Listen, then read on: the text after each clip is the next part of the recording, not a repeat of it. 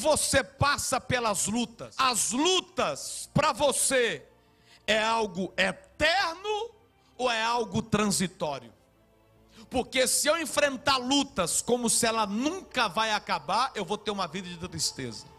Mas se eu enfrentar lutas sabendo que eu já venci tantas e essa é só mais uma, no meio da luta eu vou conseguir ter alegria. A escala de valor, seguindo a orientação de Paulo, vamos ver algumas coisas que Paulo nos ensina para viver a vida. Segundo Coríntios capítulo 4. Vamos lá.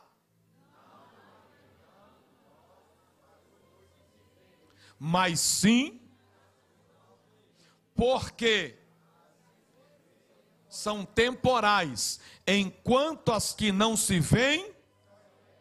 Repara que Paulo está dizendo: não fique preso naquilo que você vê, porque aquilo que você vê passa, mas aquilo que você não vê é eterno.